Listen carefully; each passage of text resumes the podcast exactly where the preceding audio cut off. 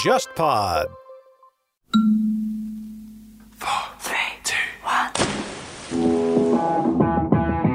大家好，我是乐东，大家好，我是笑凯，欢迎来到海格力斯电台。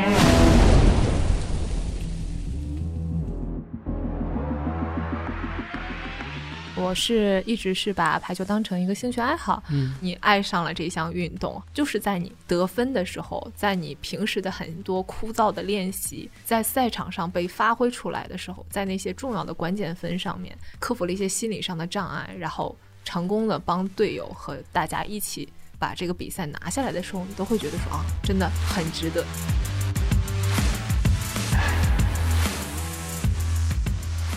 包括之前郎导有就是做采访的时候，当时记者说辛苦大家是有十四个队员，郎导当时纠正说是是有十六个队员，其实还包含了就没有在大名单当场没有出席比赛的队员，对他把这些人都算进去了。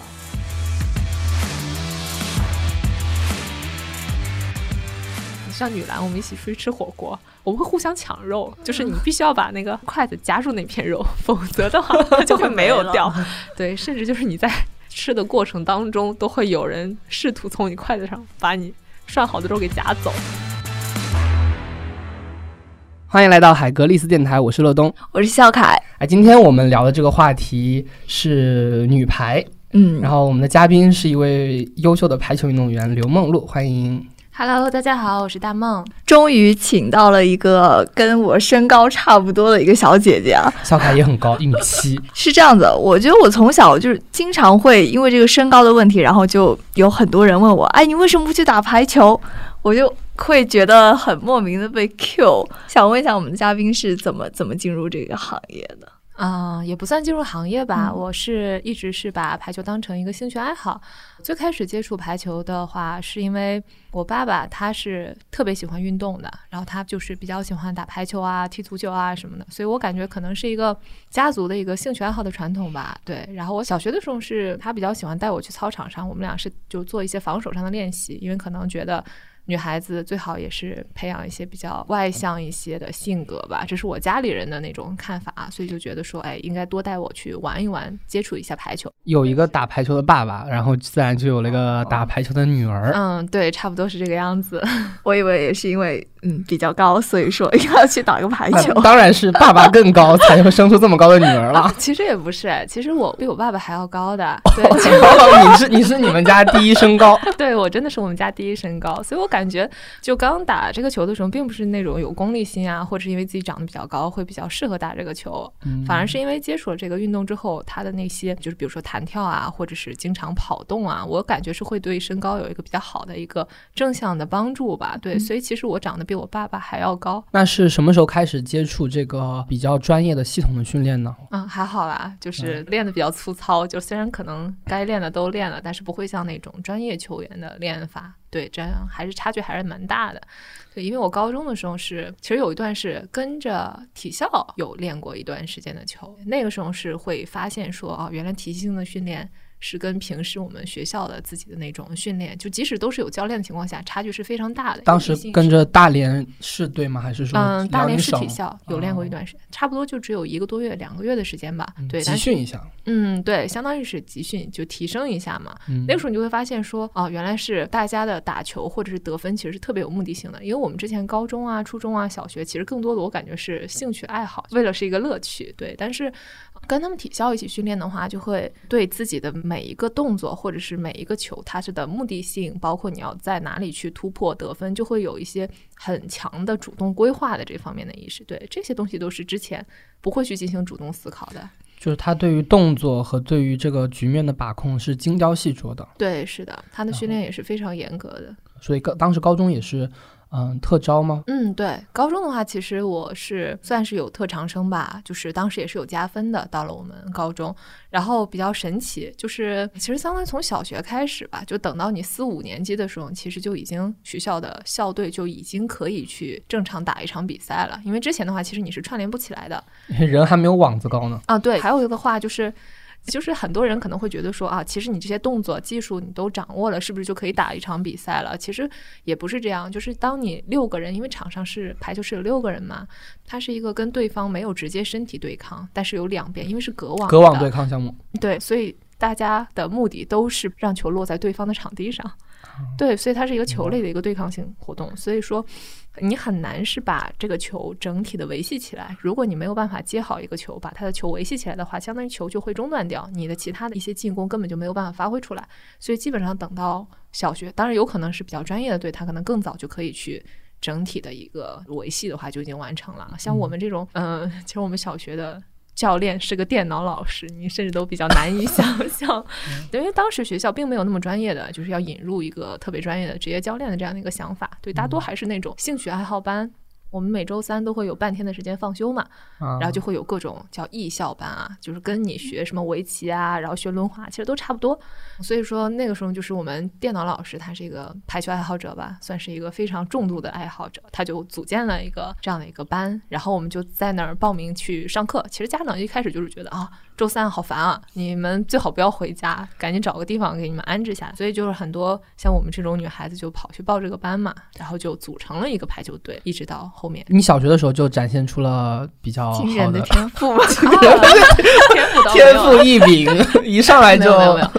三年级的打五年级的，没有，那不会的。反正我们三年级那个时候还没有比赛，就是后来其实相当于说，可能四五年级开始才会去参加市里的比赛。啊对，所以刚刚为什么会提到小学的这一段经历，就觉得很有意思。我感觉排球还是一个比较没有那么大众的一个项目，而且它对于你的队友的要求真的非常高。对，因为它不是一个能靠单兵可以走完全程的一个项目就像你的篮球啊、足球啊，至少倒三把嘛。对对对，相当于两把或三把吧，没有人说可以从头一个球打到尾的这种，它是违规的。我也打过排球，嗯我就感觉如果你有水平的话，你是可以组织起进攻的；对但是如果你没有水平的话，你就等待对方的失误。其实不是，等待对方的失误也是要有水平的，就是看怎么衡量吧。我认为一个球队强队，他首先有非常强的防守能力，他的基本功一定要非常好，否则的话，他其实根本就等不到能够组织起来的那一下。对尤其是在接发球啊，或者是就是不是你主动进攻的那，就包括拦网，其实它也是一个防守的一种形式吧。对的，嗯，然后我们小学的话，其实是市里不会有特别多的队，所以我们包括初中、高中打过的那些对手，其实都认识，这个是很神奇的。所以笑凯，像你高中被人 Q 问你有没有打，人家已经就是晚了，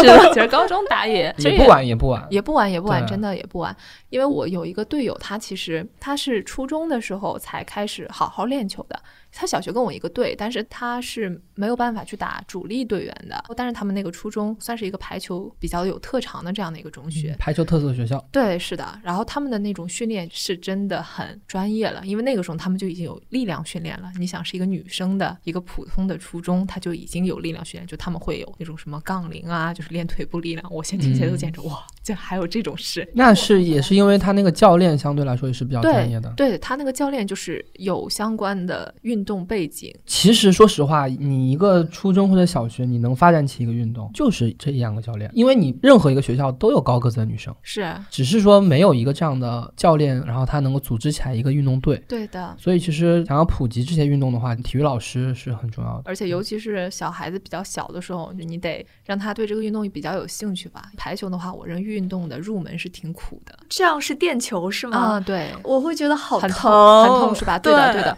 嗯所以我就说排球它其实入门真的很苦，因为你短期内是看不到任何成效的。在就是篮球层面上，是不是运动入门更简单？就是我自己感觉，而且嗯能够看到一些成效应。该说排球不直观，对然后它很难，就是说你跟电视上的很像。然后你像篮球的话，我不会打，但我投进了以后，我觉得自己就很厉害啊，对对对，所以我说这个是很容易看出成效，当然是在没有身体对抗的情况下啊。啊当然有个人跟你打对抗，你可能就会觉得说，哎呀，好像很难。对，没有对嗯抗的情况下，排球真的是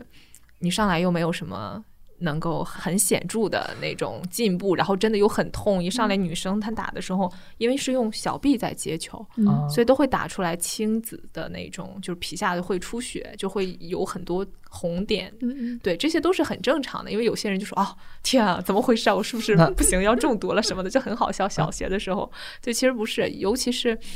就是那种女孩子嘛，又细皮嫩肉的。她每次基本上我认识的所有的刚开始打排球的女生，就打过一节体育课就不打了。啊，很多人都是这样，小臂都会肿，哦就是都会有那种血血血血，就是紫色的那种瘀瘀斑在上面。那你当时怎么坚持下来的呢？就啊、我比较皮糙肉厚，呃，很很多喜欢运动的女孩都说啊，皮实。皮实对啊，因为可能会觉得比较正常吧。就第一次的话，你会觉得哎呀，是不是很严重啊？但是我就是家里人就会告诉你说啊，很正常呀，因为我爸爸他也打过球嘛，他就说啊，嗯很正常啊，反正就是他说当你习惯了以后，不过确实也是这样，就是你的感官其实是会变的。我是一个左手球员，就是我是左手扣球的啊，，左撇子。嗯，对，左撇子，所以我打了这么多年球，我的左右手其实它对球的触感是有差异的。比如说我左手狠击球是嗯没有什么痛感的，说实话，啊，对，因为你已经习惯了这个力度。但是我右手，比如说拍一下东西，还是会很痛。所以我其实理解说很多人打球很痛啊，然后怎么会有这么痛的球？其实我是理解的，嗯因为我右手，我认为就是跟其他没有打过球的人一样，那种触感真的是会让人觉得很痛。你当时初中毕业的时候有多高呀？我初中毕业，其实我不太记得了，可能一米七五，差不多这么个身高吧。嗯，对，嗯但我小学毕业的时候 哎你小小学毕业多高了？就有快一米七了吧，一米六五、一米七的样子。这样就是班里老坐最后一排，对嗯，对，是的，但也能读书很好啊。本来最后一排是游戏区。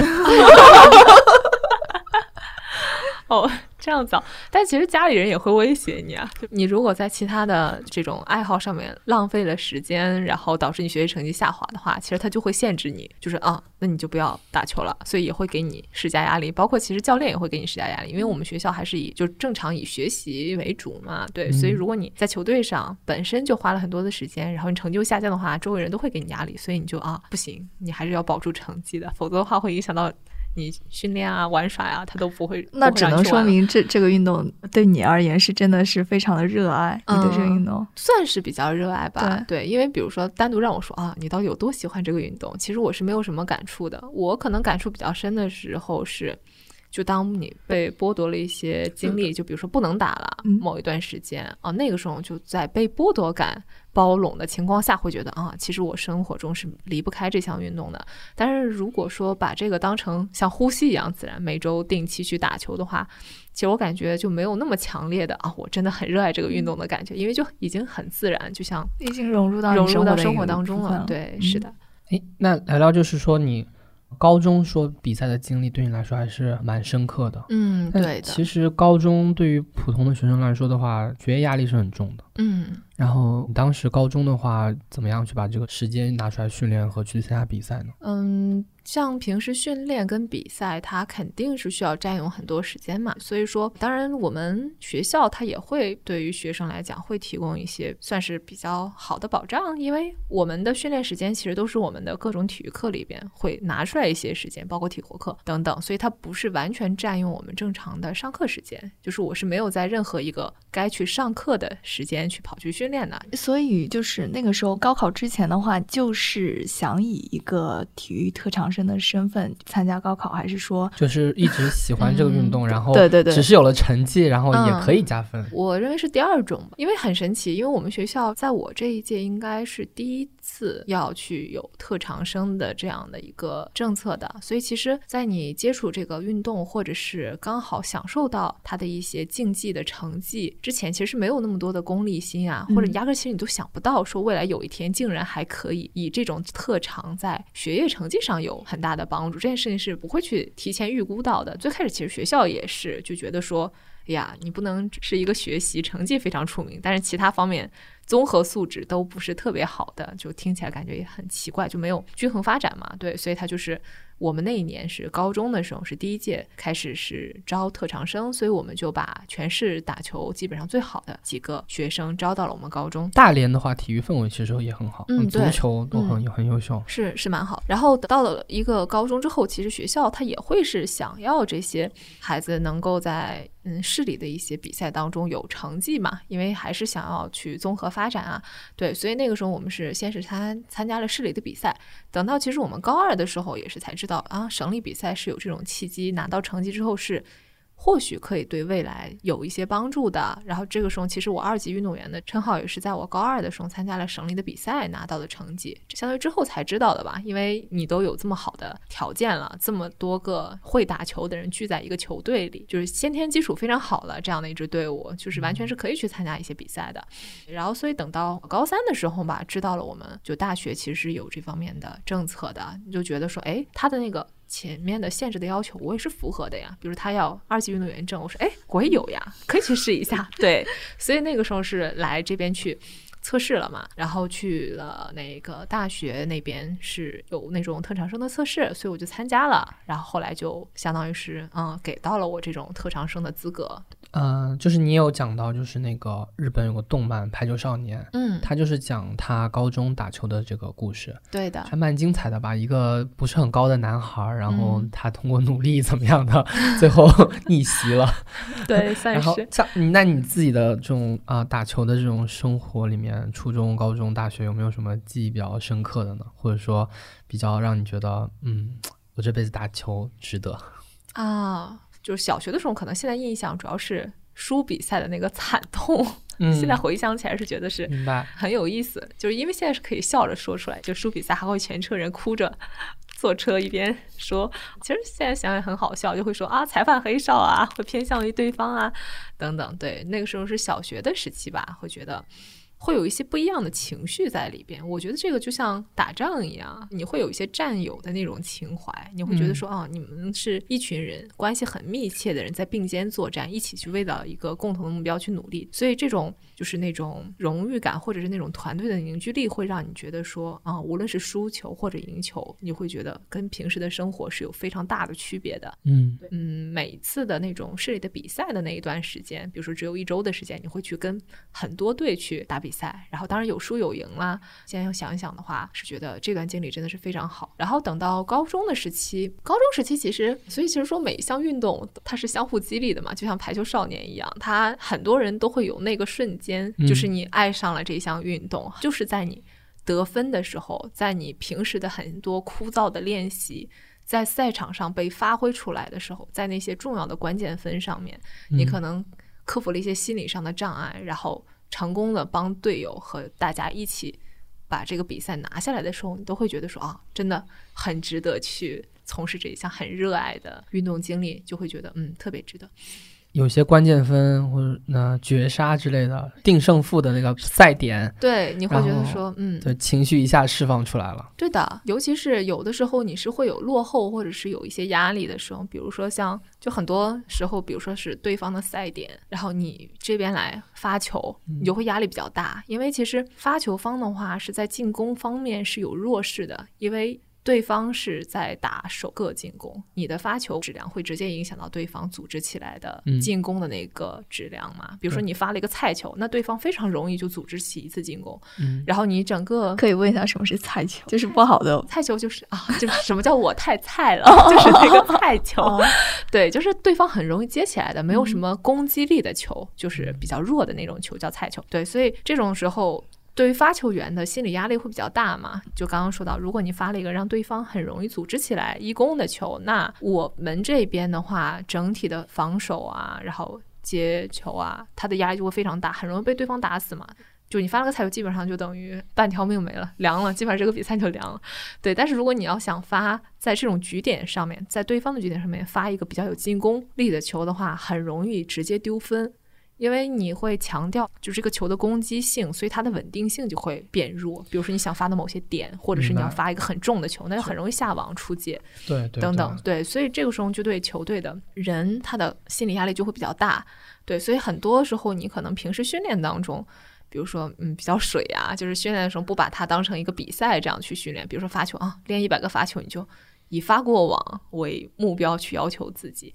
对，到了发球最终的这种比赛的时候，你就会觉得说，哎呀，坏了，好慌张啊，怎么办？能不能找一个人帮我发球啊？啊，就会有这种感觉。但是平时如果你练习的时候，会是有一些目的性，比如说你就想定到某一个点，你会去思考说要发什么样的球员才会干扰到对方。对，然后这种那哪个球是你觉得你人生当中那一刻最值得的呢？我觉得已经不记得了，太多了，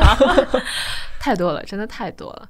你嗯你打的位置是副攻，我觉得应该比赛当中会有很多你的你的得分应该在球队里面占的比重是有一定的比重的，是不是？嗯，我自己也会主动得分，但是更多的球的话，会是以打掩护的形式，比如说我每个快球都会去上。嗯，对方的话，篮网队员就会判断说，这个球你是要打快球，还是最终这个球会被传给主攻。对，所以对方的队员就会在整个防守上面会被你牵制住。对，所以其实从整个得分来讲，可能是我主动会得的分数并不多，但是我会帮助主攻得更多的分数。这个是我高中时期的一个主要的功能。我又想问一个比较小白的问题，说。什么是快球？啊，快球啊，快球的话，其实其实所有球它，比如说快球啊，然后包括说整个那种常规的我们说的那种高球，它其实最大的一个嗯区别就是它的进攻的节奏或者是上步的速度啊，这么说可能会有一点干吧。其实可以看到一些比赛什么的，也许能够联想到。我先说什么是正常的高度的球，就是二传先传出来，球在半空当中，然后攻手再根据球的位置去上步，然后去高举高打。这种球的话是一种常规的，就是正常速度的球。快球的话，它的变化会比较多，基本上是会比较短。然后它的功能就是让对方在还没有来得及组成防守啊、拦网的这种情况下，球就已经下去了，然后对方还来不及接，所以这种是属于就是让对方手足无措的球。对对对，还没有准备好，这个球就已经进攻得分了。所以快球基本上是会那个队员是要先上步，嗯，然后特别快。像我平时打的前快的话，会我上步起跳到半空当中，二传会把球直接传到我手上，我把球打下去。对，所以他是先往上上步。啊、这样的话才能保证说你的整体的进攻的节奏非常快，对方还来不及反应，你的球就能下得去。所以对攻手或者对二传他的要求是不一样的。二传的话肯定是希望变化能多嘛，所以他肯定希望啊一传一定要到位，这样我既可以组织起快球来，也可以组织起强攻，那对方就会很头疼，他要判断你到底要防你哪个点。对，这也是就是中国女女排的特点，就是其实嗯往往就是副攻都挺有名的，像那个惠若琪、赵蕊蕊，嗯，赵蕊蕊的话，她很高嘛，她有一米九七，对。然后那个惠若琪，她其实是打主攻位置的，嗯，嗯对，，打主攻比较多。我们现在是打副攻是袁心玥和闫妮，啊对，包括之前徐云丽，她是对打副攻会比较多一些。所以其实基本上可以看到，在场上啊，副攻她会比较高。然后比较瘦长，这是中国复工的一个特点。场上的话，只有一个位置，我认为是对身高，反而是身高比较矮会比较有优势的这样的一个位置。对的，就是自由人。对，为什么会这样呢？自由人是啊，自由人的话，它主要的功能是防守，它是不可以去进攻的，嗯限制他进攻，所以它其实是可以去替换场上的防守队员，而且是不受换人的名额的限制的这样一个队员。所以其实你可以在场上比赛看到一个球队里唯一的一个穿着跟其他人。对付颜色不同的那个人，他就是这个队的自由人，因为他要经常去换人，所以要比较突出。比如中国队，比如大家都穿红色的衣服的时候，我们自由人可能就会穿黑色的衣服。嗯，对他要求就是脚步一定要非常快。基本上优秀的自由人他都会身高偏矮一些啊，当然并不是说长得很高的人不能打自由人，只是说会吃亏。嗯，对，那其他的位置上的球员的话，其实排球因为是一个隔网的运动，所以现在的一个趋势就是长得越高越好。对，所以其实日本女排她会比较吃亏。其实日本女排她的防守真的还蛮好，但是你看她她的往前的进攻得分的效率就是真的很低，因为会被所有人拦，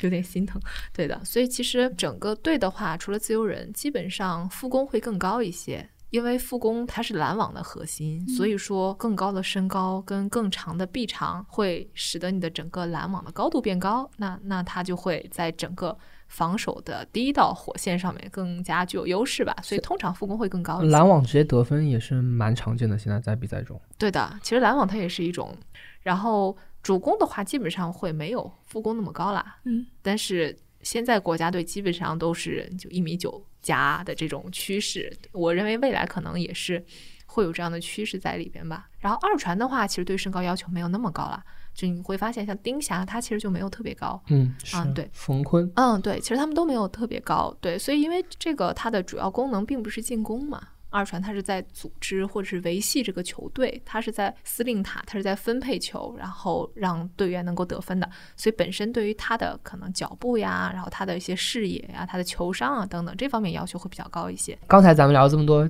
技战术的东西，哦，就其实我我当时约你来的话，我们当时就是因为一部电影《中国女排》要上映了嘛，嗯，然后就其实，在集体项目当中，中国真的是只有女排是全世界登顶过的。嗯就中国女排为什么这么厉害？当然，我们从看客来说的话，感受并没有那么直接嘛。嗯，但你觉得，你作为一个参与过的人，觉得为什么就是女排她能够，其实还是长期在世界的很顶级的水平的？我个人感觉它可能有几方面的原因。首先，真的是就大家可能说了一万遍的女排精神的传承的这件事情，因为。嗯，中国女排的训练真的是非常辛苦的。虽然我没有参与过这么辛苦的训练，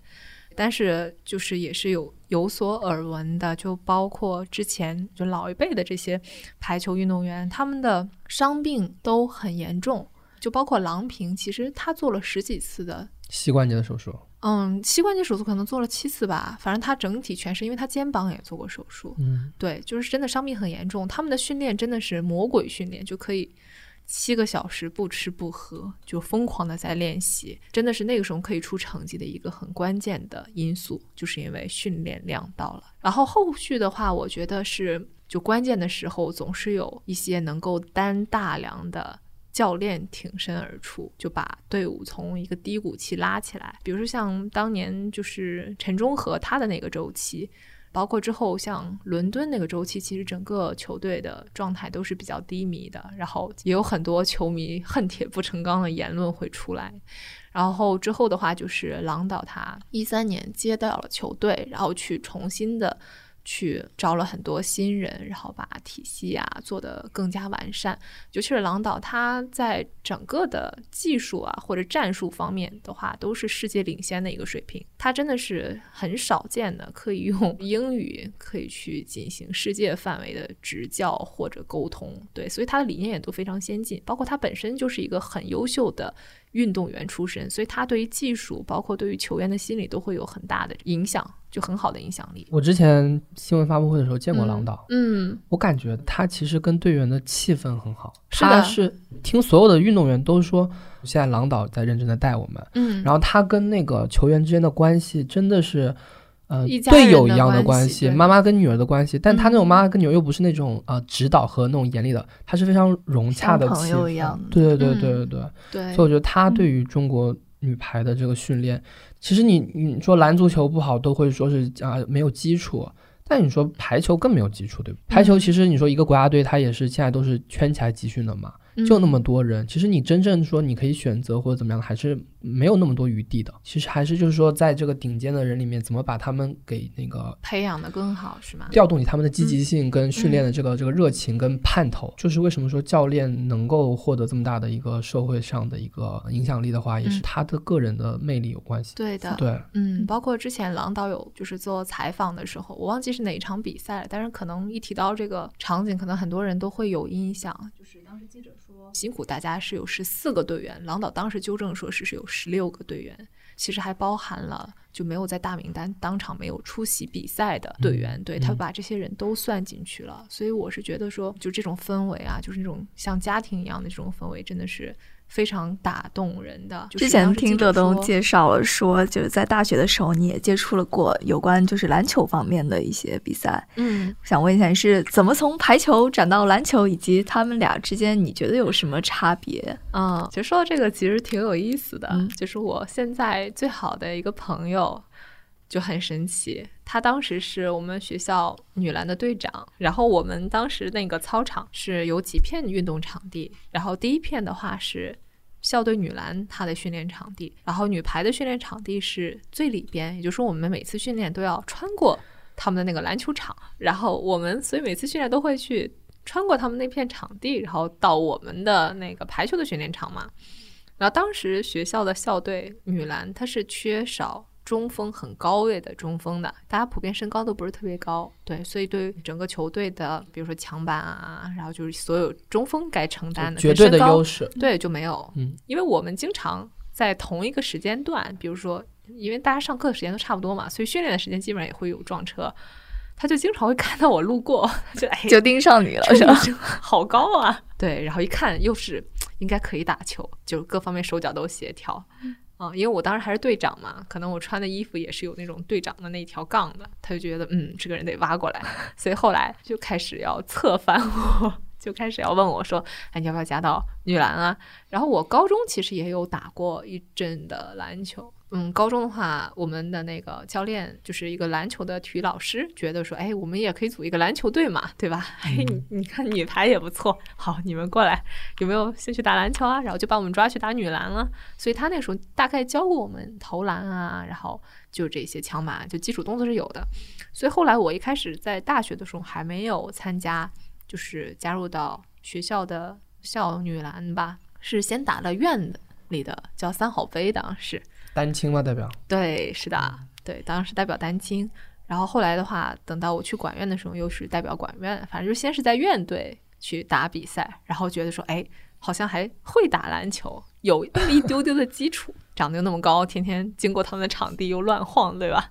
他就把我挖去了女篮。对，其实就是这样子。大学的时候就加到了学校的校队，对，然后开始接触这个。就算是参加一些稍微成体系的训练吧，因为我们也是要参加省里的比赛的，包括女篮，其实我们是是我们是嗯打了大运会的对对冠军，其实排球也是啦。就是之前跟工体部的老师开会嘛，嗯就说，哎，浙大的同学就不要打浙江省的比赛了，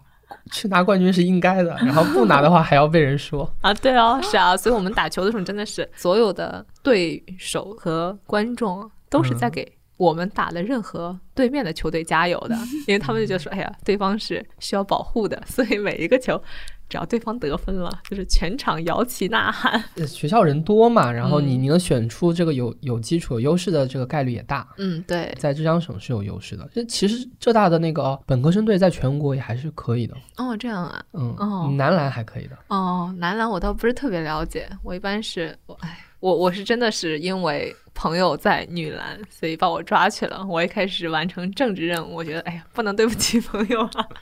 跟他一起打球。对，其实主要当然是这样。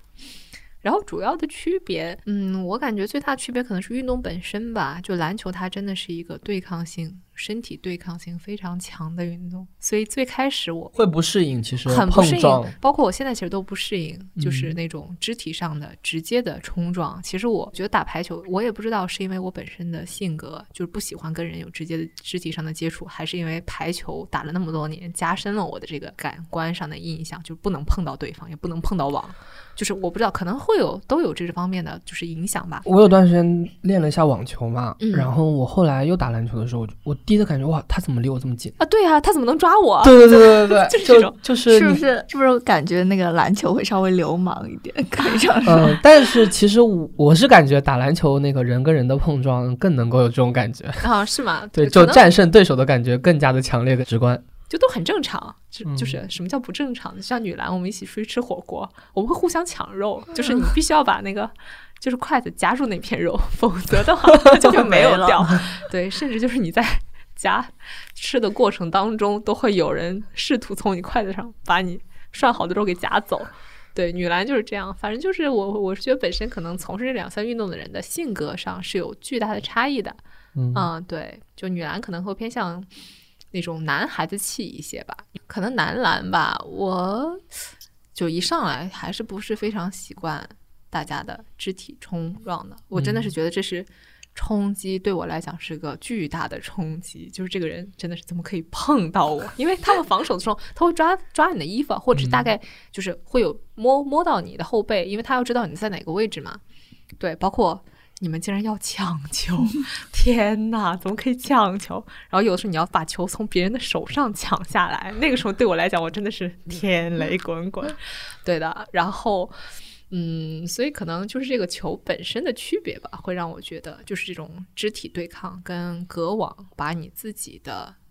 能力、战术跟动作发挥到最好。但篮球不是，篮球的话，就像你在拉小提琴，旁边有人在拽着你的胳膊啊，就那种你你还想拉好小提琴，大概是这种感觉。嗯所以可能更多的冲击来自于对手，对，对你很难发挥出正常的动作来。我认为，尤其是在比赛比较激烈的时候。打排球的女孩子都会比较文静一点，是不是？嗯然后打篮球的女孩子都会比较野一点。对，普遍是这样。它那个运动，它本身跟那个风格特性嗯会比较、比较接近嘛，对，就比较喜欢肢体对抗的女孩子啊，就是那种就是会性格比较野，排球又隔一个网嘛，嗯就能够很好的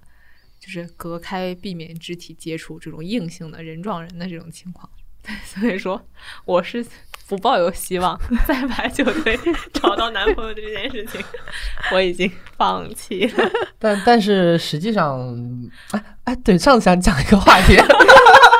不要八卦我，就是没有。学校里面都是怎么样的啊？就是女排跟男篮，我也想要一个男篮啊！就是是蛮搭的。啊，对哦，真的耶，嗯，是啊，哎，说是这么说啦，女排跟男篮，对，然后哎，其他都是各种八卦，就比如说像女排跟男排，基本上就要出问题来了，就是，反正我认识的人就是，他跟一个女生跟一个女排的谈恋爱嘛，然后后来分手了，他要跟另一个女排的谈恋爱，然后这样谈着谈着，那几个球队之间的关系就崩掉了。啊，对，就可能圈圈内比较啊，对，圈内就不太好，不太好。我是觉得，就当然在一起的人也很多，就是夫妻档的那种，当然谈崩了的那种，就是曾经的队友，你会觉得非常尴尬，就没办法在一片场打球了。就是约球之前说今天他来不来、啊？真的是，真的是这样的。然后发现跟这边说好了没来，但他在对面那个场。组织的人很头疼，就是要把某些人要岔开，因为啊曾经是，因为这两个人不能见。对对对，感情。这个这个在我们其他聊的运动当中也有，对对对嗯，就是这两个人特别一点就着，不能碰，然后不能讲话，哦，然后啊，他要是着，那可能有一些冲撞。之前对、嗯他们排球那种倒没有冲撞，就是分手了之后不想见到对方。